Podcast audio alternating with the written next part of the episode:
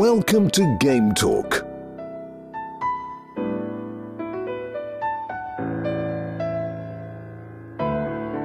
We talk games.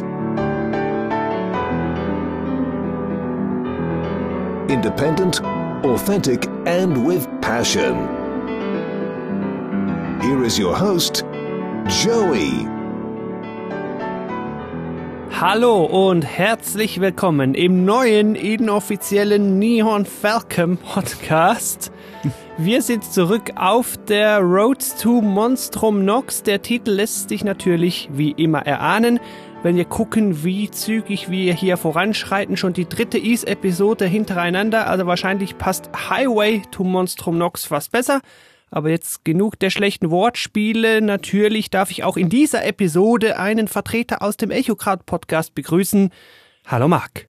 Hm, hallo Joey.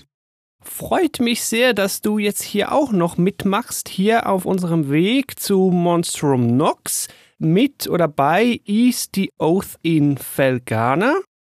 Kurz zur Erinnerung, wir haben ja im 154. Game Talk über Memories of Celzeta gesprochen und jetzt geht's story chronologisch weiter, wie gesagt, mit The Oath in Felgana. Vielleicht an dem Punkt kurz darfst du doch noch mal schnell Werbung machen fürs Echo-Kraut. Ich glaube, mittlerweile kennt zwar hier fast jeder euren Podcast etc., aber falls jemand hier neu eingeschaltet hat, der vielleicht ja sogar Ease-Fan ist oder Falcon-Fan als solcher, dann muss der ja euer Echo-Kraut kennen. Ja, absolut, weil wir sind ja der eigentliche inoffizielle Neon Falcon Podcast. Oder wenn du der inoffizielle bist, sind wir der offizielle. Ja, okay, ja. Genau, wir haben einen großen Fokus einfach auf japanischen Rollenspielen, aber auch andere Rollenspiele und andere japanische Spiele und Sachen. Und ja, uns findet man bei echokraut-podcast.de oder auf Twitter bei echokraut. Sehr cool. Ja, klickt da mal rein, unbedingt. Wer jetzt sich auch noch gleich fragt, wenn er im Web unterwegs ist, ja, wo finde ich denn die Shownotes zum Game Talk hier, dann sage ich das auch gleich, bevor ich es vergesse, gametalk.fm slash easeoathinfergana oder am bequemsten guckst du gleich bei dir in deine Podcast-App in die Beschreibung, da findest du unten dann auch mehr Text und Links und so weiter. So, ich glaube, es macht Sinn, wenn wir hier wie immer mit den Releases einsteigen. Das ist ja bei diesen Ease-Spielen so unterschiedlich kompliziert. Ich glaube, hier bewegen wir uns so im verhältnismäßigen äh, Mittelmaß, was Release-Komplexität betrifft. Die Oath in Felgana ist ein Remake von Ease 3, The Wanderers from Ease. Vielleicht ist der Titel ja sogar fast besser als der neue. Ich weiß es nicht, klingt aber ein bisschen blöder. Naja, aber Ease kommt ja eigentlich gar nicht so wirklich vor und das Spiel spielt ja zumindest im Land Felgana. Das heißt, so ein bisschen mehr Sinn macht der Titel schon. Das stimmt. Aber wir kommen ja aus East und ja, das Problem werden jetzt alle Titel haben, nämlich seit Teil 2 oder beziehungsweise zweiter Teil von Teil 1 spielt ja eh nichts mehr in East. Also, naja, egal. Ursprünglich konnte man das Original für ziemlich viele alte PCs spielen, dann, ich meine, bis und mit SNES, das war dann von 89 bis 91. Scheinbar kam 2005 auch schon ein PS2 Remake, also Unsere Version, die wir jetzt hier besprechen, ist wohl nicht mal das erste Remake. Ich habe diese PS2-Version aber nicht gespielt. Nee, ich auch nicht. Bin ich mir jetzt auch gar nicht sicher, ob das außerhalb von Japan erschienen ist. Wüsste ich jetzt gerade auch nicht. Die Oath in Felgana, also unser heutiger Titel, beziehungsweise unsere heutige Version, die wir jetzt auch heute dann besprechen werden, die kam 2005 für den PC in Japan und dann einiges später, erst 2012 international. Ein bisschen früher kam in Japan, das heißt 2010, noch die PSP-Version. Die kam bei uns vor der PC-Version, die kam nämlich 2011 international auf die PSP. Also da ein bisschen schnellerer globaler Release. Und glaub, du hast sogar die PSP-Version dir irgendwann mal geholt, stimmt es? Also ich habe sowohl die PC wie auch die PSP-Version. Ich habe jetzt, aber weil das für mich einfach bequemer auch ist, für die Aufnahme jetzt die PSP-Version auf der PS Vita gespielt. Okay. Vielleicht hierzu gleich Thema, wie kann man sich das noch holen? Lebt der Store da noch? Also wenn du heute deine Vita anfeuerst, kannst du das noch irgendwo kaufen? Geht es? Ob das jetzt noch aktuell im Store ist, das weiß ich nicht. Das ist schon einige Jahre her, dass ich das gekauft habe. Es war sogar das erste Ease-Spiel, was ich äh, gekauft und gespielt habe damals. Aber der Store auf der Vita, der funktioniert noch. Da verschwinden immer mehr Spiele raus. Und gab ja auch vor einiger Zeit, äh, ging ja auch überall durch, dass der abgeschaltet werden sollte. Und dann mhm. haben sie es ja doch verschoben, weil sich da alle beschwert haben. Aber der wird ja sicherlich irgendwann auch abgeschaltet werden. Aber noch geht es. Und ansonsten kann man das ja auch, die eigentlich sowieso überlegene Version äh, auf Steam und auf GOG, die äh, kann man ja immer noch kaufen. Die habe ich mir geholt bei GOG ist wie so oft bei diesen älteren E-Spielen dann auch sehr günstig im Sale zu haben. Das ist halt eben diese internationale 2012 PC-Version. Die läuft dann auch ziemlich flüssig auf älteren PCs schon mit gut über 100 FPS und so. Also da kann man dann gar nicht meckern. Ich habe manchmal bemerkt, Vielleicht liegt es dann am Seitenverhältnis oder wie auch immer, dass so die Skybox irgendwie nicht immer reicht. Also je nach Screen kann es auch mal sein, dass man dann hinten am Ende irgendwo so das schwarze Ende der Welt irgendwie sieht, aber nicht so groß der Redewert. Also läuft wirklich gut und sieht ja für eigentlich ein 2005 Spiel ja auch okay aus. Ja. Also ich habe die ja auch schon mal gespielt und finde auch, dass die schon sehr hübsch aussieht. Und ja, das mit der Skybox ist mir jetzt auf der Vita logischerweise nicht passiert. Bin ich mir sehr sicher, dass das an der Bildschirmgröße und so auch liegt. Vielleicht kurz zur Grafik. Das ist ja immer so ein Ding, wie transportiert man das in einem Podcast? Also ich habe als erstes natürlich direkt wieder gedacht Origin-Grafik, aber eigentlich wäre es natürlich andersrum gewesen, weil wir besprechen ja. die Spiele ja story-chronologisch und nicht release-chronologisch. Also heißt 3D-Welten, so isometrische Draufsicht und die Figuren, die sind aber zweidimensional, wobei man sich da jeweils mit den Sprites schon Mühe gegeben hat, dass die so etwas dreidimensional, ich sag jetzt mal, wirken sollen. Also vielleicht so, wie man es früher mal noch bei Age of Empires irgendwie zwei hinbetrogen hat, damit es irgendwie dreidimensional aussieht. Ja, ja das Beispiel war jetzt so mittelgut, aber ihr wisst schon, was ich meine. Ja, ich glaube, es ist sogar noch komplizierter. Ich, ist das nicht sogar die Engine von Ark of Napishtim eigentlich? Was ja theoretisch gesehen vorher rausgekommen ist. ja, wahrscheinlich hat Arkov Napishtim damit angefangen, ja. Ja. Also gerade umgekehrt zur Story-Chronologie war das genau. dann wahrscheinlich. Und das Fortgeschrittenste, Natürlich. wahrscheinlich dann auch in Richtung Gameplay und Action, ist wahrscheinlich dann Origin, ja. Gibt's ja. natürlich auch schon in Game Talk zu gametalk.fm slash Origin. Das war die Nummer 129. Die Grafik soll jetzt aber nicht das Wichtigste sein. Ease spielt man ja vor allen Dingen fürs Gameplay, aber auch mittlerweile für die Geschichte. Und da wollen wir gleich kurz, zumindest hier einhängen, ganz kurz ein kleines, kurzes, noch spoilerfreies Story-Kapitel. Gegen Ende wollen wir da noch eines anhängen mit damit man einfach mal wieder kurz weiß, ja, wo stehen wir hier, wo sind wir und was kommt dann bald mal auf einen zu. Äh, es beginnt relativ unüberraschend. Wir sind natürlich wieder der namensgebende rothaarige Adventurer Adol. Und wir fahren, wie so oft, auf einem kleinen Boot, hier jetzt mit unserem Freund Doki nach Felgana. Fergana ist äh, spannenderweise Dokis Heimatort oder äh, Herkunftsort oder wie man das nennen will. Und äh, ja, wir fahren da einfach hin, legen da an und zu Beginn ausnahmsweise mal ohne Gedächtnisverlust ist jetzt für mich zumindest der jetzt mit Adol 1, 2, Cell und jetzt das gespielt hat, ja schon fast ein First. Wie fandest du den Anstieg? Als ich das das erste Mal gespielt habe, war das ja das erste East, deswegen war das für mich dann so, ah, okay, man legt hier halt mit dem Schiff an. Und es kam dann erst in den späteren, dass ich dann gemerkt habe, ah, man legt quasi immer irgendwo mit einem Schiff an. ja. Ist auch lustig, weil ich ja dann Dogi hier auch zum ersten Mal gesehen habe und Mhm. mich dann, ich glaube, es war Is 8, was ich als nächstes gespielt habe, mich dann natürlich dann gleich gefreut habe. Ah, es ist Dogi, natürlich. Den kannte ich dann ja schon. Also ich habe in keinem anderen Is-Spiel, wo Dogi vorkommt, wurde das aber irgendwie nochmal erwähnt, dass er aus Felgana kommt, oder? Bis jetzt noch nicht. Ich habe ja dann auch erst von den späteren acht gespielt und zwischendurch noch nichts. Das kommt ja jetzt erst noch. Deshalb kann ich es dir ja noch nicht sagen. Aber das heißt, dann hast du ursprünglich wohl auch nicht den Witz kapiert, wenn er plötzlich mal wieder mit der Faust die Wand einschlägt. Nee.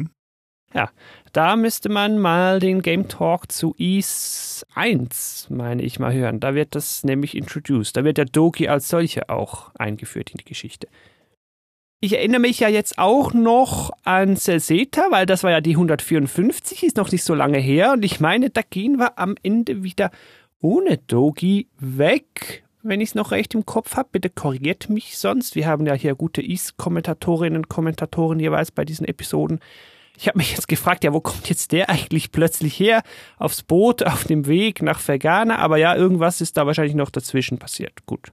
Schön ist er auf jeden Fall wieder da, ich mag den ja. Ja, der ist lustig. Ich mag auch einfach die Sachen, die er immer anhat. Ja, ja. Jetzt haben wir aber noch gar nicht unser Versprechen eingelöst und gesagt, dass wir kurz anreißen wollen, worum es denn eigentlich geht. Ja, wir kommen in dieses Felgana, beziehungsweise da bald in so eine, wie heißt die Ortschaft?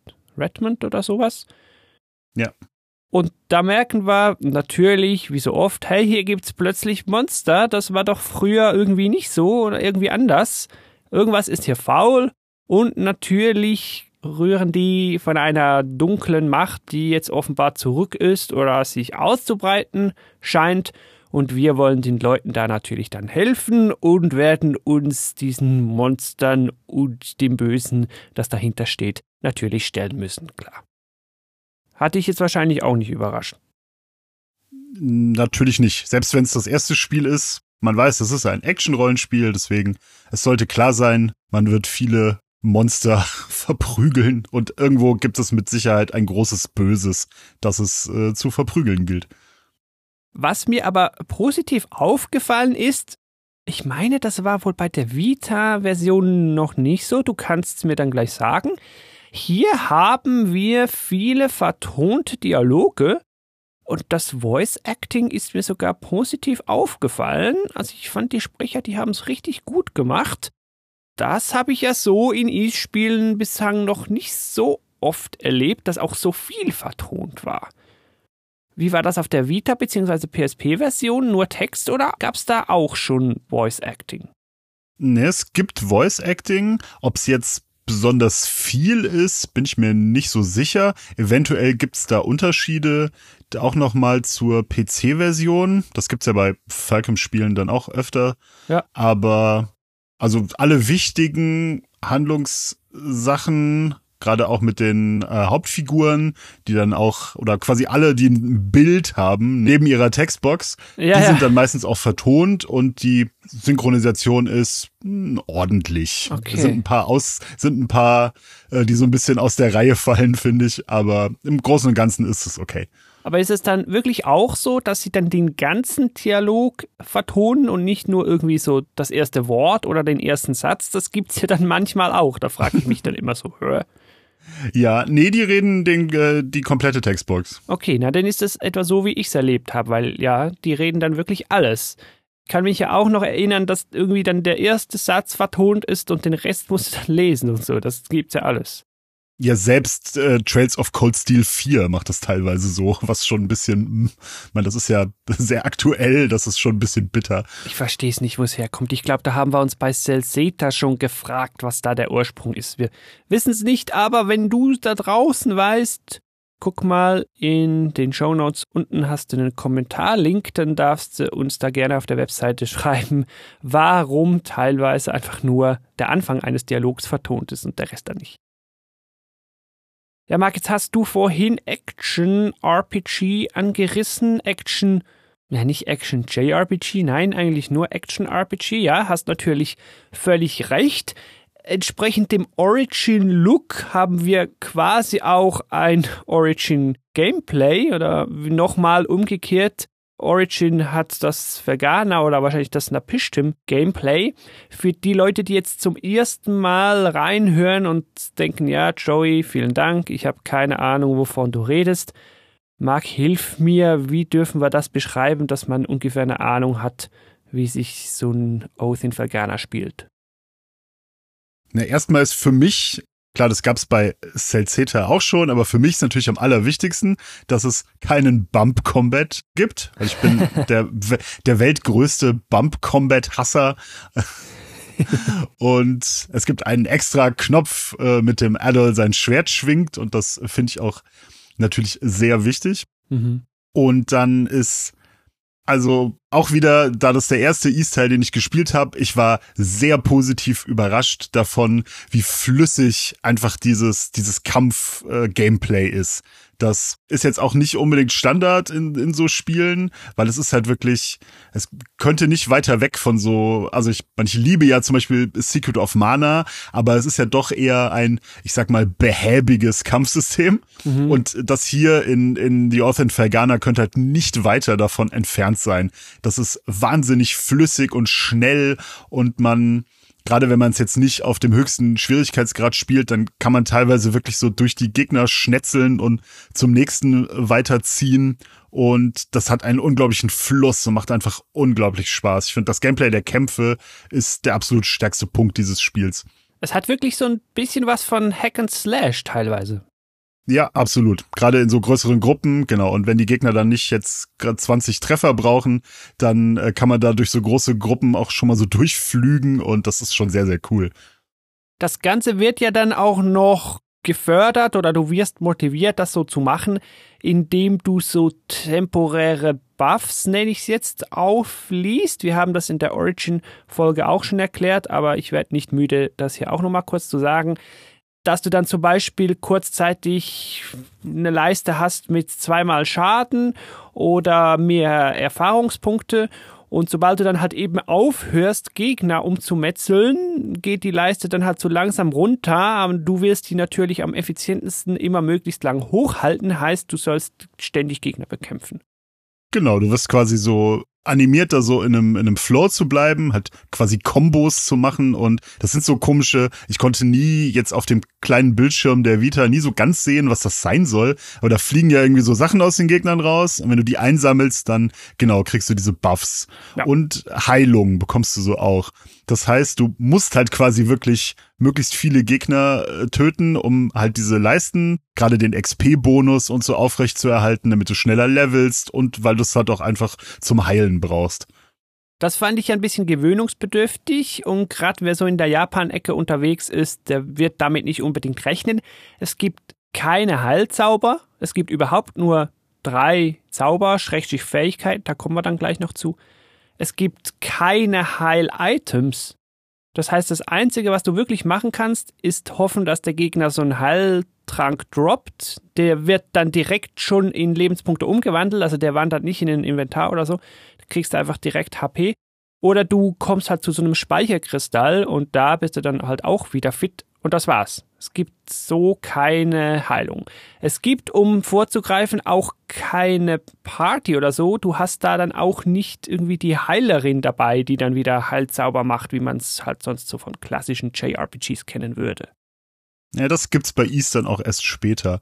Die einzige Möglichkeit, die du hast, du kannst ganz am Ende des Spiels vielleicht geht's auch schon vorher, aber da kann man es nicht bezahlen. Gibt es ein Item, das unglaublich teuer ist, das dich, wenn du stirbst, einmal mit vollem Leben wiederbelebt? Stimmt. Ja, die Items können wir dann auch noch mal kurz ansprechen. Das ist ja auch noch mal so ein Punkt. Ja, also wir haben gesagt, Echtzeit, Kampfsystem, also Knopf drücken, gleich schlagen. Dann kann man springen. Das kann man ja auch nicht in allen E-Spielen. Keine ja. Party.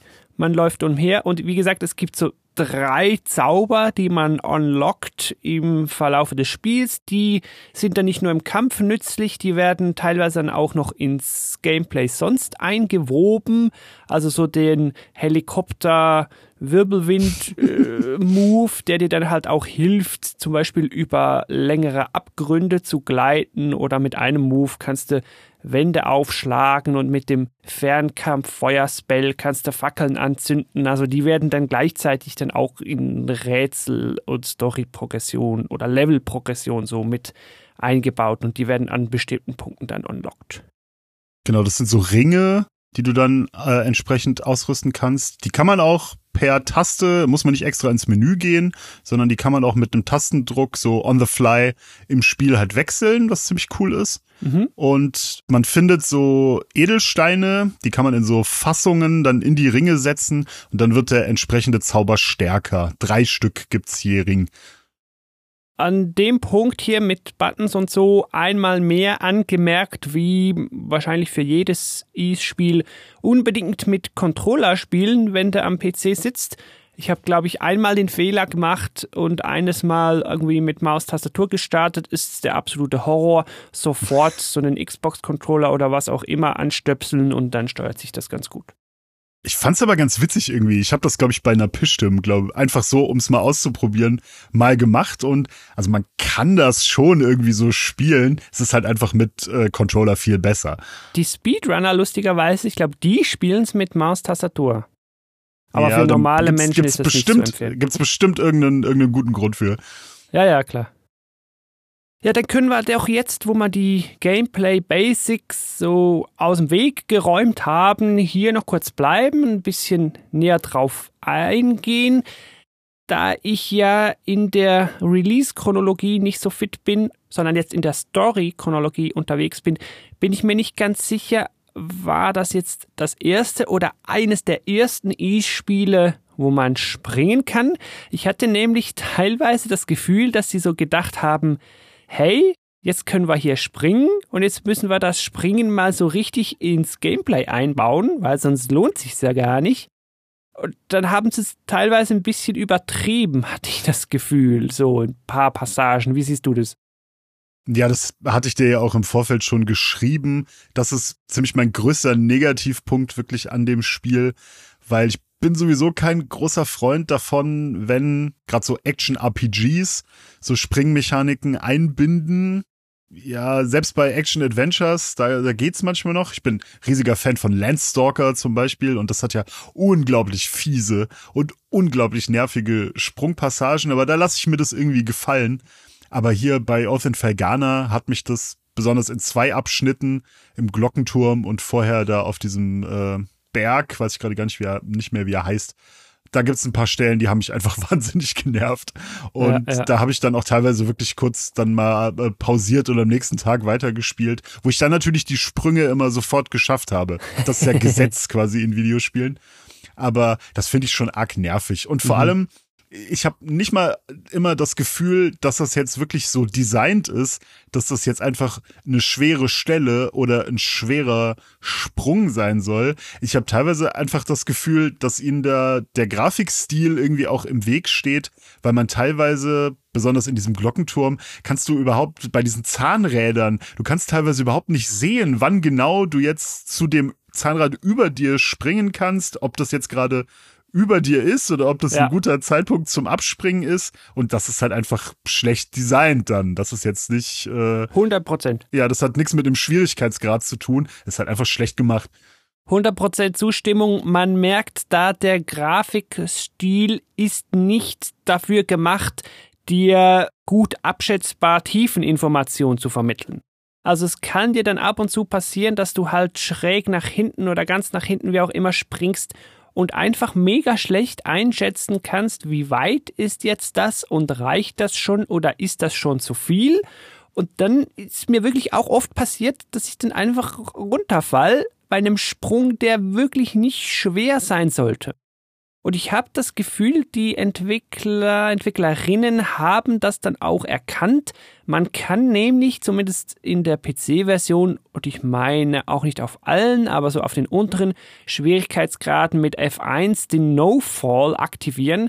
Das bewirkt dann, wenn du runterfällst, dann fällst du nicht runter, sondern spawnst da wieder beim Screen bei der Tür auf der gleichen Ebene und kannst dann wieder probieren. Muss dann aber jedes Mal nach jedem Runterfallen wieder F1 aktivieren. Ja, nicht vergessen, sonst landest du wieder unten. Und das ist aber trotzdem cool. Ne? Das hätte ich auf der Vita auch gerne gehabt. Das geht da nicht, soweit ich weiß. Ja, aber das zeigt ja, dass sie da irgendwie gemerkt haben, hm, das ist irgendwie nicht so geil. Ja, dann dachte ich manchmal echt so, ja, das ist eigentlich schade, dass dir hier die Engine, also den Grafikstil, ich sag's besser so, hier auf den Fuß fällt. Eigentlich, eigentlich schade. Und um es dann noch besser zu machen, haben sie gedacht, ah, weißt du was? Hier haben wir ab und zu noch ein paar Eisfelder, wo du so rumrutscht. Sag oh, mir ja. mal ein Spiel, wo es Eisfelder gibt, wo das Spaß macht. Das ist sowas wie Unterwasserlevel. Das braucht einfach keiner. Und dann haben sie gedacht, ah, weißt du was, das machen wir noch besser. Wir machen jetzt hier Kombination aus Eisrutschboden mit Sprungpassagen wo man eben nicht sieht, ob's reicht oder nicht. Und dann äh, hast du nicht nur Pech, wenn du mal die Plattform nicht triffst. Nein, wenn du sie vielleicht mal triffst, dann driftest du auch noch so weiter und fällst dann trotzdem runter. Also echt eine unschöne Kombination. Das ist auch auf diesem Berg, das ist die schlimmste Stelle, finde ich, im ganzen Spiel. Ja.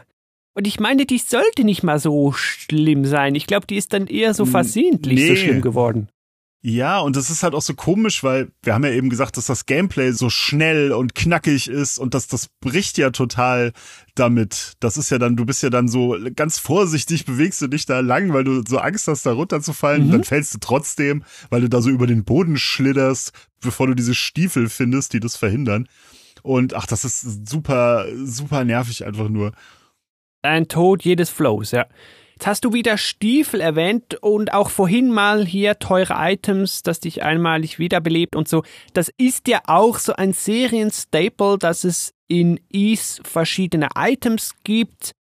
Teilweise Story progressionsrelevant, also es sind dann quasi richtige Quest-Items, die du brauchst, um weiterzukommen, so Tür geht auf Zeug oder um überhaupt gewisse Rätsel oder Gameplay-Mechaniken schaffen zu können, so. Dann gibt's jetzt hier aber auch, und ich meine, gibt's in anderen E-Spielen so auch, Hilfs-Items. Die coolen Kids heute würden dem wahrscheinlich dann Perks sagen. Also so optionale Items, die dir irgendwelche Fähigkeiten geben und die man, wie bekommt man die? Ich habe glaube eins oder zwei bekommen über so eine Pseudo-Nebenquests. Gibt's ja ganz, ganz selten hier eine, mal eine Nebenquests, die dir dann so etwas helfen. Ja, ich weiß nicht mal, was es alles für Items gibt. Ich habe, wie gesagt, nur irgendwie eins oder zwei bekommen. Optional sind die aber nicht alle. Also es gibt ja auch diesen, ich meine, es ist auch ein Ring, der dich auf äh, Lava laufen lässt oder in Lava, mehr mhm, oder weniger. Ja. Und das braucht man ja, um gegen den zweiten Boss zu kämpfen. Stimmt. Das geht ja sonst gar nicht. Das ist eines von den obligatorischen Quest-Items, ja. Aber ich hatte zum Beispiel ein, weiß auch nicht, Kette oder irgendwas, das mir dann gezeigt hat, welche Böden sind eigentlich Fake-Böden und brechen zusammen und welche nicht das habe ich irgendwo dann mal von einer alten Frau bekommen, nachdem ich in der Passage war, wo mir das Item was gebracht hätte. Also solche Dinge gibt's und die sind offenbar dann optional. Und das mit dem ich rutsch nicht mehr auf Eis, das habe ich glaube ich gar nie bekommen. Jetzt bin ich mir nicht mal sicher, das wäre dann auch optional. Da hätte ich nämlich jetzt auch gesagt, dass man das eigentlich braucht, um das halt äh, bei halbwegs bei Verstand noch durchspielen zu können, aber die habe ich schon als große Erleichterung empfunden. Ja, also ich glaube, so rückblickend hättest mir das auch früher sagen dürfen, dass, dass es Schuhe gibt für das. Aber die gibt's natürlich erst, nachdem man an dieser nervigen Stelle war. Ah, da auch. immer runterfällt. Ja, die gibt's erst danach. Ah, naja, blöd. Äh, was es auch noch gibt, hier wieder, und das ist jetzt weniger spektakulär, das gibt's schon seit Teil 1, ist natürlich Ausrüstung, auch da nicht wahnsinnig kompliziert, passend zum nicht so komplexen Gameplay. Einfach Rüstung, Schild und Schwert und das so in verschiedenen Tiers, die du dann halt mal so übers Spiel dir da dann kaufen kannst und die letzten gibt's dann in der Story und ja, dann kannst du sie noch in einem minimalst äh, schwierigen umgesetzten Crafting-System da noch kaufen, dass die da noch bis zu dreimal geupgradet werden. Und das war's dann mit Equipment. Klingt mega simpel, ist es auch, heißt aber nicht, dass man das vernachlässigen sollte, denn wie so oft meine ich, ist es auch hier wieder mega wichtig, dass man immer gleich das passende Equipment kauft, weil sonst macht man sich das Leben doch unnötig schwer. Oder war ich einfach zu schlecht? Wie hast du das erfahren? Nee, absolut. Also man sollte hier auch ganz am Ende schon die beste Ausrüstung haben und die auch entsprechend bis zum Maximum upgraden, sonst sieht man wenig Land.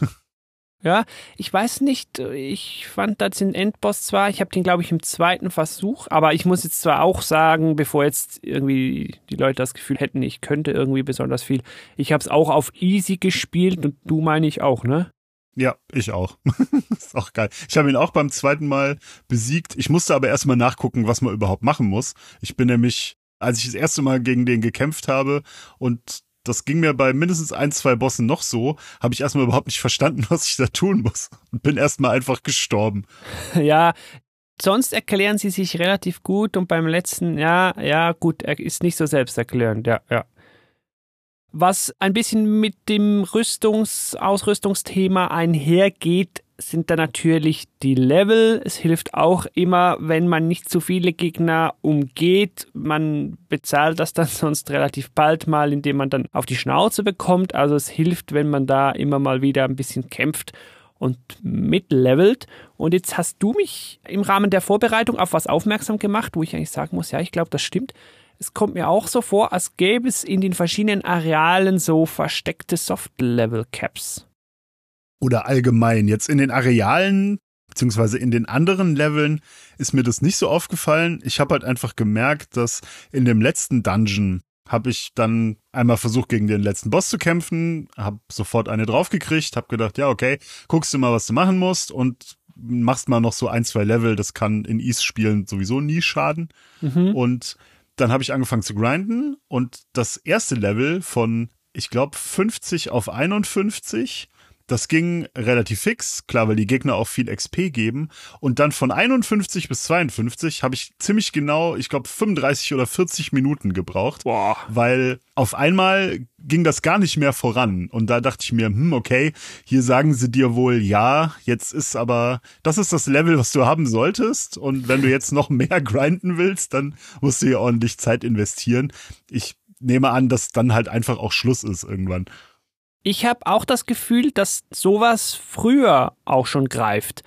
Also wenn du neu in ein Areal kommst, die Gegner anfangs noch etwas knackig sind, also mit Areal meine ich so den nächsten Story-Abschnitt, wenn man das so nennen will, dann gibt's noch gut XP, da gehen die Level hoch regelmäßig, bis man dann irgendwann mal beim Boss ist. Und wenn man dann beim Boss war, vielleicht noch auf dem Rückweg ist und dann die gleichen Gegner wieder schnetzelt, dann geht plötzlich gar nichts mehr voran das kann gut sein, das habe ich jetzt irgendwie so nicht ausprobiert. Also ich habe außer am Ende dann auch eigentlich, wenn man von den Kämpfen nicht wegläuft und sich vielleicht auch in den Dungeons mal verläuft und deswegen da so ein paar extra Runden dreht, dann ist man vom Level her eigentlich schon ganz gut aufgestellt.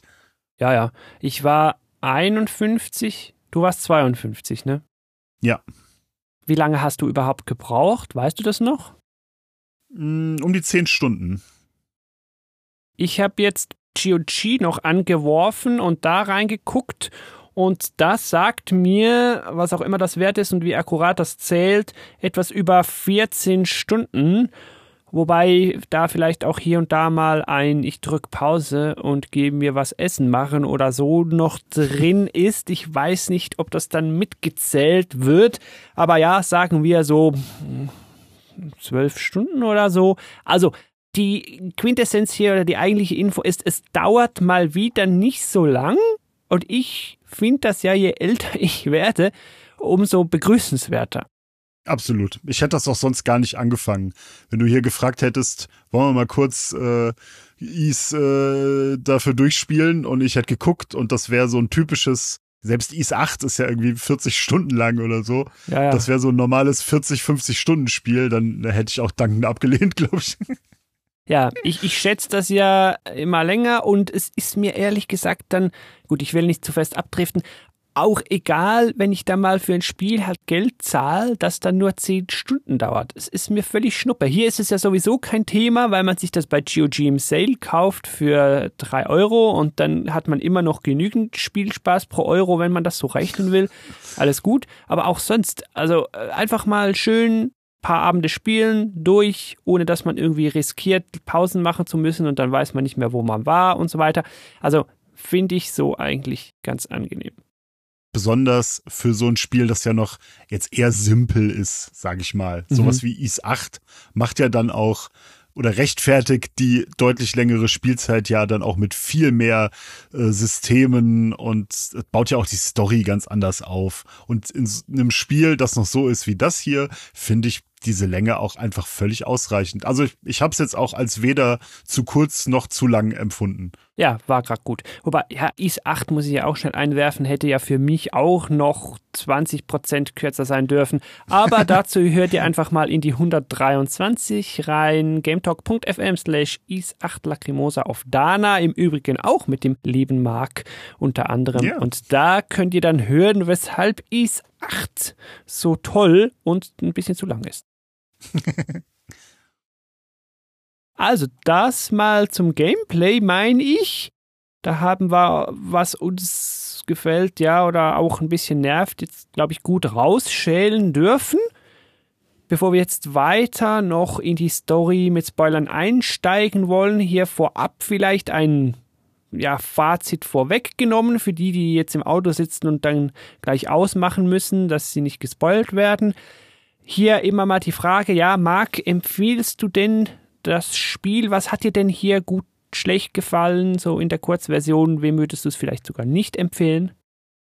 Ich empfehle das eigentlich uneingeschränkt, wenn man Action-Rollenspiele mag und vielleicht auch in die Ease-Reihe einsteigen will, finde ich, ist das jetzt auch nicht der schlechteste Titel dafür es ist halt, also ich habe das damals vor ein paar Jahren halt nie beendet, weil mir das einfach, ich glaube, da habe ich auf normal oder so gespielt. da war mir das einfach zu schwer.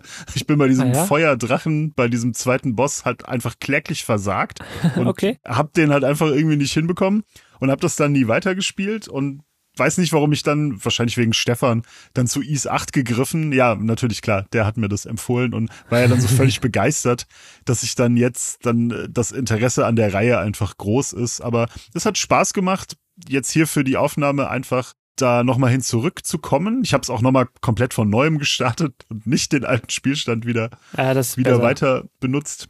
Und dass mein Einstieg dann quasi in die Reihe war, kann ich das als Einstieg eigentlich auch empfehlen. Vor allem, weil man das ja auch heute noch sehr gut bekommt, wobei das für fast alle Titel der Reihe gilt, was ja auch sehr schön ist. Und für Action-RPG-Fans ist das schon ein ziemliches Fest. Es ist knackig, auch von der Zeit her und die Kämpfe machen einfach super viel Spaß und das Gameplay ist einfach toll. Mal abgesehen von dem Springen, aber auch da gibt's ja mhm. Leute, die sowas nicht abschreckt, sondern eher im Gegenteil. Vielleicht kann ja irgendwer auch diesem Aspekt des Spiels was abgewinnen. Und die Musik, die hat dir natürlich Falcom-typisch gefallen. Stimmt, das wollte ich auch noch dazu sagen. Es hat natürlich, äh, wie, wie weiß gar nicht, ob es alle sind, aber zum Beispiel alle, alle neueren Falcom-Spiele einen grandiosen Soundtrack vom Falcom Sound Team, der, vor allem wenn man Power Metal mag, dann ist das hier definitiv ein Fest. Wobei ich ja sagen muss, nenn mich pingelig, aber so im Vergleich zu der ja sehr, sehr hohen Falcom-Messlatte ich das hier teilweise ein bisschen flach fand. Aber liegt halt schon auch dran, dass man sich da ein sehr hohes Niveau gewohnt ist. Ja, es erhebt sich aber trotzdem einfach immer noch von anderen so Genrevertretern einfach gut ab, finde ich.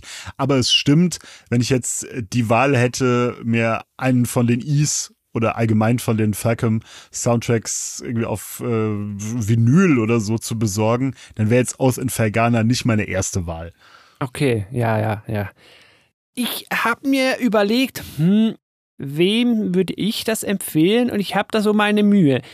Das Spiel ist wirklich so ein kleines, feines, nettes, rundes Spielchen.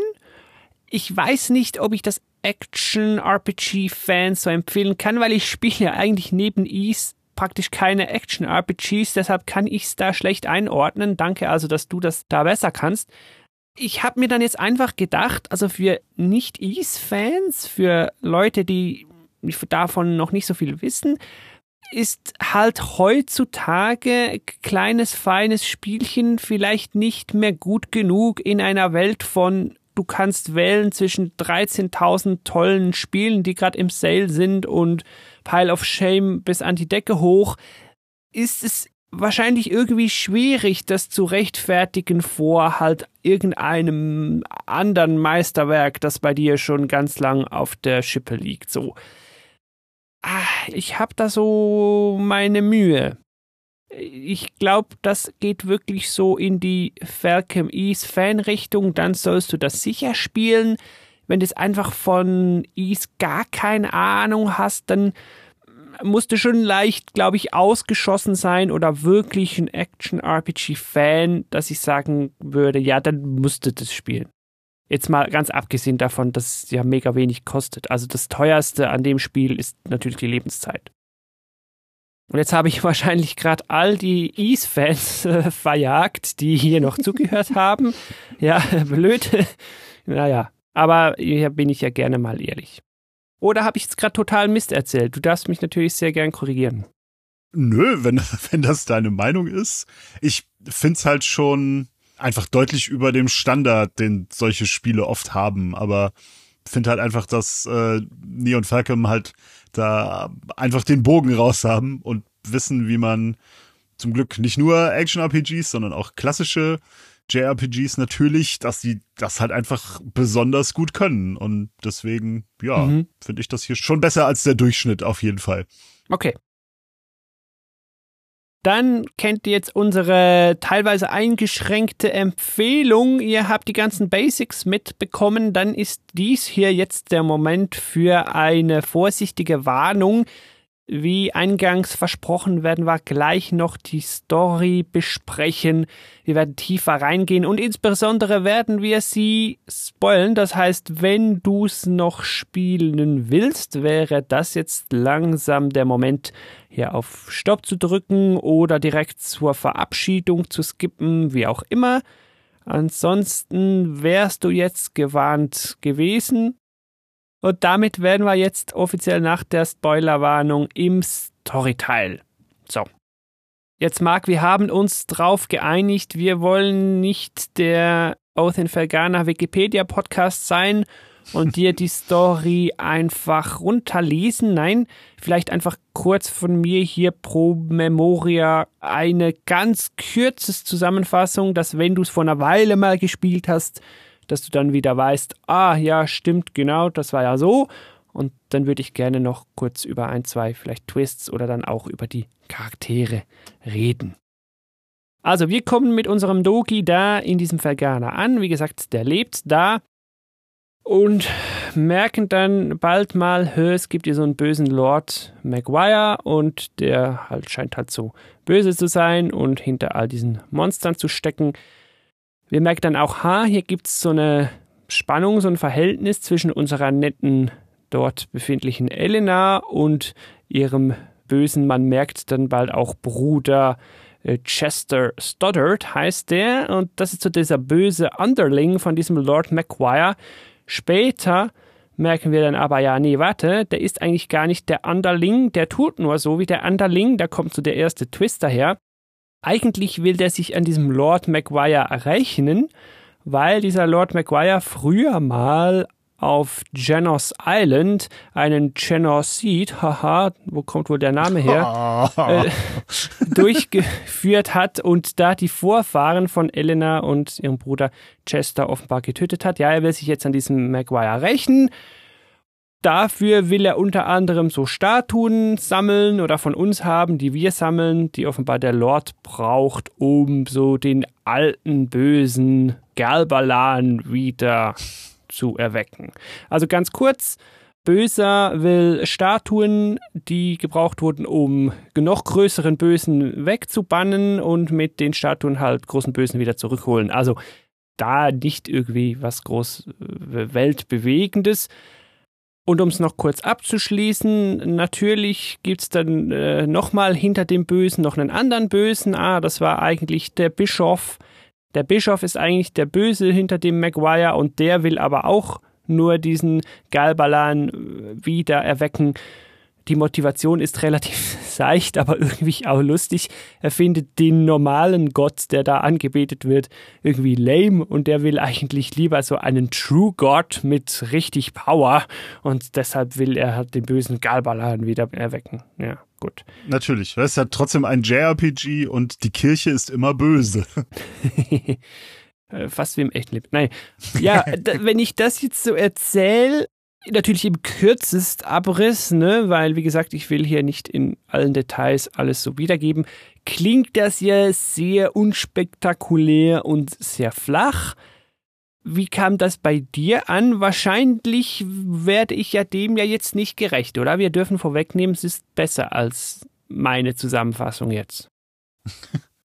Hm, ja, es ist halt für so ein Spiel, finde ich, ist das in der Tat auch nochmal mehr als das, was viele andere machen. Ich meine, es ist schon mehr Story als, ja, das Imperium ist böse und deswegen wollen die die Mana-Festung wiederbeleben, um alles zu kontrollieren. Fertig.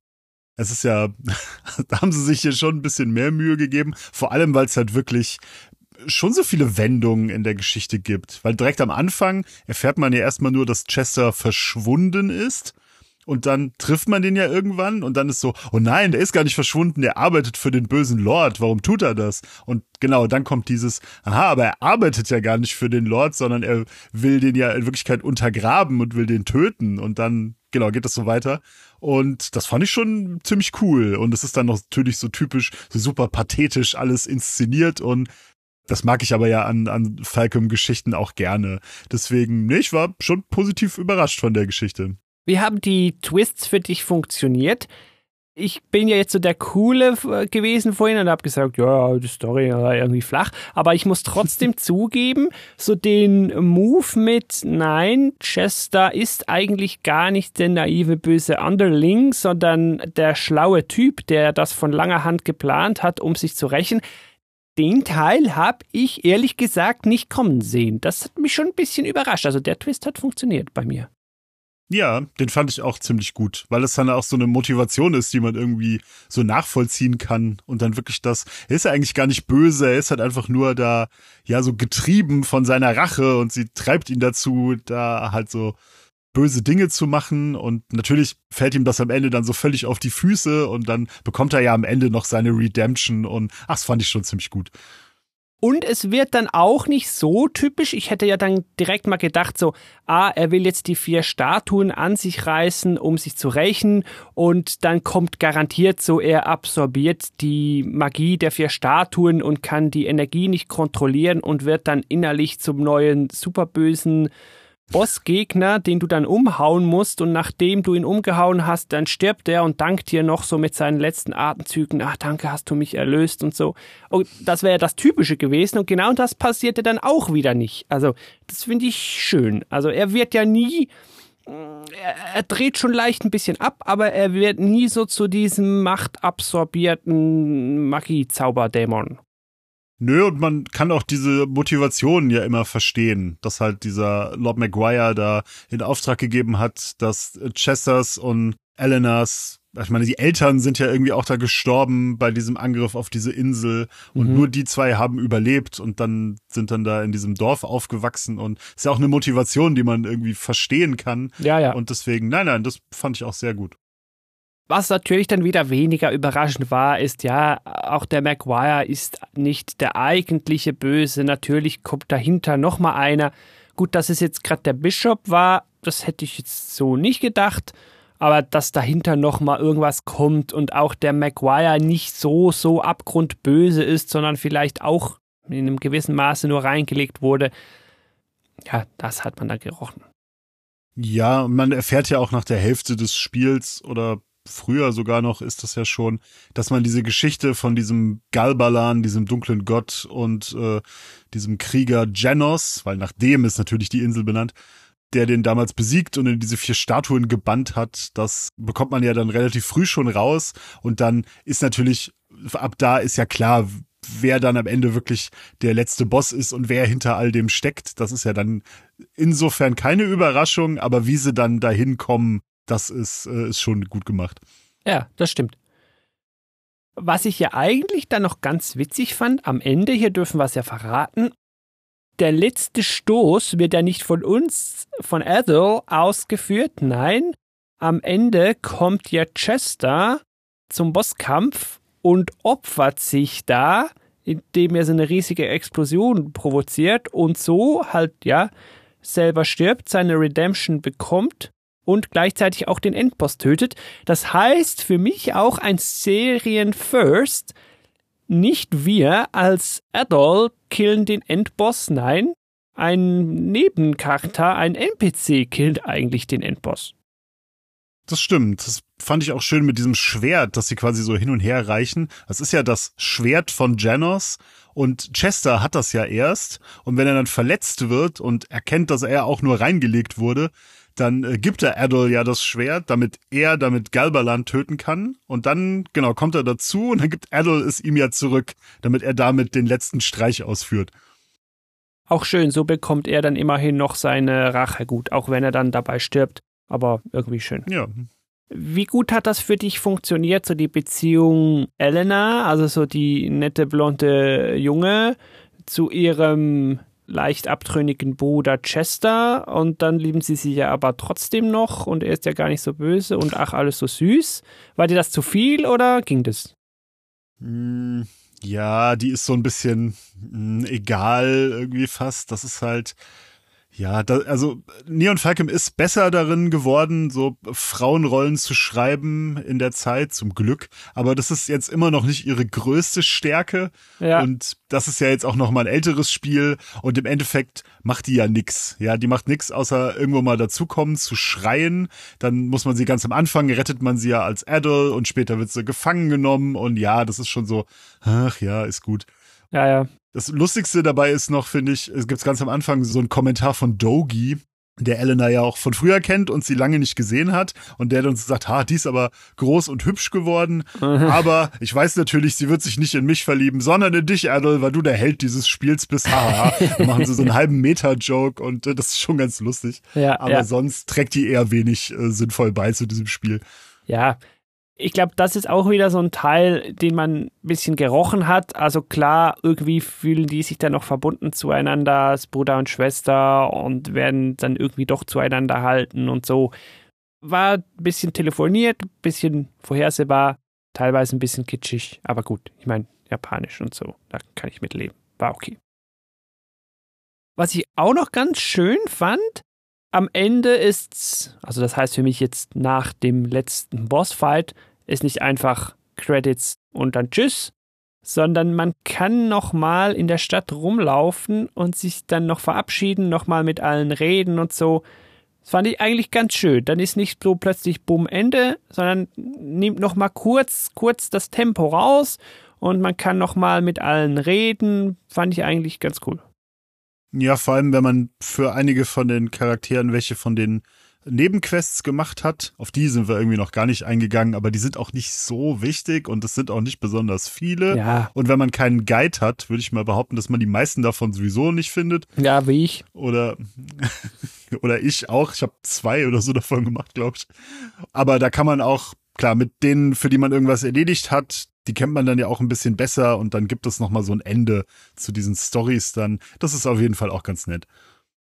Es ist dann ja so, dass Dogi sich entscheidet, dass er da bleiben will er will da seiner Heimatregion beim Wiederaufbau helfen, weil natürlich durch Explosion und Wiedererweckung des bösen Superbosses viel kaputt gegangen ist und so. Ja, kann ich verstehen. Heißt dann aber wohl, dass unser nächstes oder unsere nächsten Is dann ohne Doki spielen werden, was ich ja schade finde. Mal gucken, ob es dann wirklich so ist. Ich bin gespannt. Ja, das weiß ich jetzt auch nicht. Also ich habe eine Stunde äh, Napishtim gespielt, da kann man nicht vor. Zumindest in dieser Stunde nicht. Okay, ja, dann sind sie sich da wahrscheinlich dann treu noch. Ja, ja okay.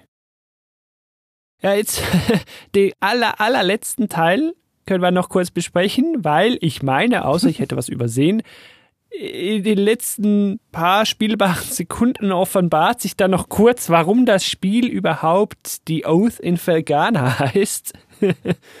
Und zwar, natürlich ganz am Ende verabschieden wir uns als Adol noch von der Elena, die eigentlich ursprünglich noch sehr ihrem toten geopferten Märtyrer Chester nachtrauert, klar verständlich. Sie löst sich dann aber doch kurz aus ihrer Trauer und kommt zu uns an Hafen runter, um uns zu verabschieden. Und da schwört sie dann und verspricht dann, dass sie stark sein wird und dass sie unabhängig sein wird und dass sie die Leute weiter beschützen will.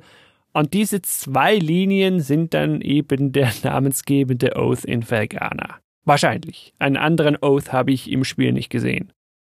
Ich denke, also das ist mir überhaupt nicht aufgefallen. Ich habe das auch nicht so wahrgenommen. Aber als du das gesagt hast, dachte ich auch so, ja, wahrscheinlich schon, weil genau, ich meine, klar, wir sind in Felgana äh, das ganze Spiel über, aber ein anderer Schwur ist mir da jetzt auch nicht untergekommen. Ich glaube wirklich, dass das stimmt, ja. Ich finde es ja immer schön, wenn man am Ende zumindest weiß, warum das Spiel so heißt, wie es heißt. Ist ja nicht bei allen Spielen immer so, aber ja, hier haben sie es dann noch irgendwie hingebogen. Ist ja auch ein schöner Titel, die Oath in Fergana. Der Titel ist toll und ich, ich hätte das jetzt auch, glaube ich, nicht in Frage gestellt. Also ich habe nach dem Durchspielen nicht überlegt, ja, was war denn jetzt der Oath in Felgana? Also, ja, Mann. So ist es dann ja auch nicht, aber es ist schon lustig, dass sie das so in der letzten Minute noch so irgendwie da reinquetschen, so als wäre ihnen eingefallen, ach scheiße, wir müssen doch erklären, warum das Spiel so heißt. Ja, wir brauchen irgendwie noch einen Oath, aber er muss noch in Felgana sein. Mm. Ja, und vor allem weil das Spiel ja, also wir gehen jetzt einfach mal davon aus, dass East 3, Wanderers from East, einfach dieselbe Story hat. Und dann verstehe ich auch diese Namensänderung nicht so ganz. Ja. Oder sie dachten sich halt, ja, wenn wir jetzt schon den Namen ändern, dann muss das doch irgendwie da vorkommen. Das alte Spiel haben sie nach dem Anfang des Spiels benannt, weil ja da die zwei von East kommen. Dogi und Adol. Und jetzt habe ich gedacht, jetzt drehen wir es um, jetzt benennen wir es nach dem Ende. Okay. Wer weiß, vielleicht, vielleicht stimmt das sogar. Ja, letztlich ist es auf jeden Fall so, wie es dann auch Sinn macht, damit es wieder auf alle folgenden und quasi sowieso fast auf alle anderen Isis passt. Adolf fährt auf seinem Bötchen dann davon. In den Sonnenaufgang ist es, meine ich. Die Uhren in der letzten Cutscene sind, glaube ich, auf 10 nach 5 morgens. Ja, und damit ist dann East the Oath in Felgana und die doch schöne, knappe Geschichte vorbei. Was mir auch noch aufgefallen ist, was du hier auch noch mal notiert hattest, ist, wie fandest du das, dass dieser immer wiederkehrende Zwischenboss, dieser Zauberer oder so eine, der wie so eine Mumie aussieht, ich habe leider vergessen, wie er heißt, der hat auch so eine komische verzerrte Stimme und mhm. man kämpft ja zwei oder dreimal gegen den. Ja, und am Ende kommt dann heraus, dass es diese eine Nonne ist, die man in der Stadt schon die ganze Zeit getroffen hat. Die ist dann kurz vorm Ende des Spiels weg. Da verstecken sich ja dann die Frauen und Kinder in der Kirche und die Männer stehen irgendwie so nutzlos vor dem Stadttor rum, während Adel alleine losgeht, um äh, die Bösen zu besiegen. Mhm. Und wenn man da in der Kirche mit denen redet, dann sagen die auch, ah ja, hier die äh, Schwester so und so ist weg. Ja, und dann trifft man die später wieder und dann kommt raus, haha, sie war die ganze Zeit dieser Zwischenboss, gegen den man ganz oft gekämpft hat. Das hat mir als Twist irgendwie so gar nichts gegeben. Zu der hatte ich auch überhaupt keine Beziehung irgendwie und das war mir irgendwie gerade egal. Ja, ging mir auch so. Das habe ich nicht ganz gerafft, was da die Idee war. Ganz am Anfang, wo man ja nur den immer wieder trifft als Bossgegner, dachte ich erst, in die Richtung, gut, das ist vielleicht der, der dahinter steht oder zumindest so der erste Böse hinter dem richtigen Bösen und da kommt dann später mehr. Der Wunsch blieb dann aber unerfüllt. Ja. Wir blieb da immer nur so die unerklärte, ab und zu kommt er Nebenfigur. Also da war dann für mich zu wenig Fleisch dran irgendwie. Ich dachte zu Anfangs, dass das der Böse quasi hinter Lord Maguire ist. Ja, also ja, das ja. wird ja auch irgendwann mal gesagt, dass Lord Maguire irgendwelche Zauberer beauftragt hat, da auf Janos Island die Leute zu vertreiben. Und dann dachte ich, der wäre das gewesen. Oder das wäre einer dieser Zauberer oder so. Ja, da wird dann wirklich wenig draus gemacht und auch aus dem Haha, es ist eigentlich die Nonne oder die Nonne ist eigentlich er oder er ist in die Nonne reingefahren oder wie auch immer. Daraus wird ja auch gar nichts gemacht. Also das hat ja in dem Sinne keine Story-Relevanz, außer ganz am Ende noch die traurige Sequenz der Nonne, ja, danke, hast du mich jetzt erlöst und dann löst sie sich in Luft auf und darf in den Himmel so. Es ist ja auch nicht so, dass die Nonne zwischenzeitlich irgendwelche intriganten Dinger gesponnen hätte, die sich dann am Ende auflösen im Sinne von, ach, das warst du die ganze Zeit. Sowas ist ja auch nie passiert. Nee, ich habe einmal mit der geredet, als ich halt irgendwie in der Kirche war und da steht die halt rum und dann hat man einmal zwei Dialogboxen mit der und dann kam die jetzt zumindest in meinem Spiel dann gar nicht mehr vor, Ja. bis da dann diese Auflösung kommt. Also da haben sie ein bisschen unnötig nochmal eine Überraschung gebaut, die man so irgendwie nicht wirklich gebraucht hätte oder vielleicht anders machen hätte sollen. Oder wenn man sowas macht, ja, dann hätte man sie ein bisschen mehr einpflegen müssen, dass da wirklich ein Twist rauskommt und nicht so, ah, du bist eigentlich eine Nonne. Ah, du bist die ganze Zeit in der Stadt rumgestanden. Ah, dich hätte ich eigentlich kennen sollen. Hm, okay, wow. Jo, dann würde ich sagen, lieber Marc, machen wir doch hier langsam den Deckel drauf. Heißt, wir gehen raus in die Verabschiedung. Heißt auf der Road to Monstrum Nox aber auch, es gibt einen kleinen Ausblick. Bevor wir dazu kommen, will ich aber einfach nur ganz kurz ein Dankeschön raushauen. Wir haben nämlich hier auf unserer Road to Monstrum Nox immer sehr schöne Kommentare auf Game Talk FM unterhalb der jeweiligen Episoden und zwar nicht nur sehr schöne, sondern auch sehr ausführliche, was mich ja immer sehr, sehr freut, dann auch eure Eindrücke hier zum Spiel noch zu lesen, ein bisschen zu vergleichen, wo steht ihr, wie habe ich das gesehen, das ist immer ganz interessant. Also auch hier bitte weiter so, gametalk.fm slash Kontakt, da siehst du diverse Wege, wie du mich und Gametalk FM hier erreichen kannst. Ja, jetzt aber zum nächsten Spiel. Das wird ja ein bisschen tricky. Denn ich meine, als nächstes käme Is 5 Käfen. Da gibt es so ein kleines Problem, dass das bei uns nie rausgekommen ist. Beide Versionen nicht, genau. Lost Caffin Kingdom of Sand heißt es wohl mit Ja. vollem Namen. Und genau, das ist äh, ein äh, Super Nintendo-Spiel und es gibt ein Remake für die PlayStation 2, aber beide nur in Japan. Was ich sagen kann, es soll offenbar hm, eine übersetzte Version geben, die man allenfalls vielleicht auf einem Emulator spielen könnte. Und allenfalls vielleicht werden wir ja die mal spielen und dann besprechen. Mal gucken. Vielleicht. Eigentlich so als richtige Ease-Fans müsste man sich die ja mal geben, wenn wir ehrlich sind. Es liest sich irgendwie schon ganz interessant. Vor allem diese PlayStation äh, 2 Fassung wurde von Taito gepublished. What? Oh, Okay. okay. Ja, ich gucke wahrscheinlich mal rein. Warum auch nicht? Mal gucken, wie lange das dauert. Vielleicht ist es ja auch wieder angenehm kürzer. Ist jetzt hier grafikmäßig natürlich auch wieder ein Sprung, aber finde ich ja ganz schön, habe ich immer ein bisschen Abwechslung dazwischen. Sonst dann das nächste, beziehungsweise je nachdem hat eben übernächste, wäre dann die Ark of Napishtim. Und ich meine, das wäre dann noch das letzte aus diesem Engine-Grafikstil-Block. Ja, E7 hat dann wieder was, was ganz eigenes, glaube ich. E7 war dann, glaube ich, der Beginn der Celseta und 8 und quasi bis heute Grafik, mehr oder weniger. Ja, die hat sich so ein bisschen, bisschen durchgezogen.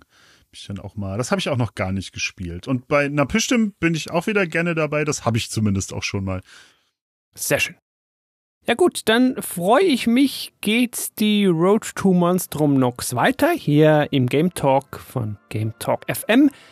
Ich möchte mich vor allen Dingen bei dir, Marc, bedanken, dass du dir die Zeit genommen hast, hier mit mir im Game Talk über diesen East-Teil zu plaudern.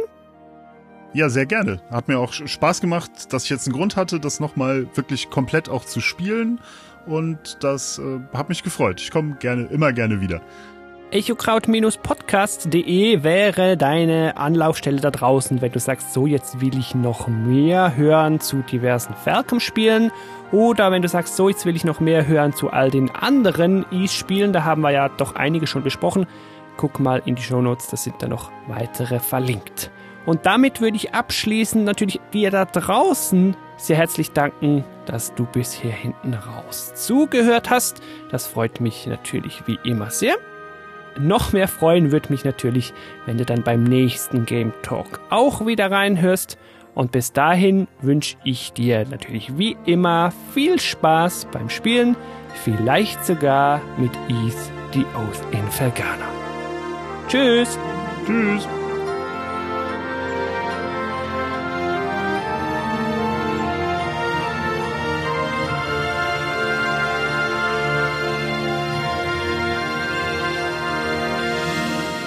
Thank you for listening to Game Talk. For further information, please visit Game Talk FM.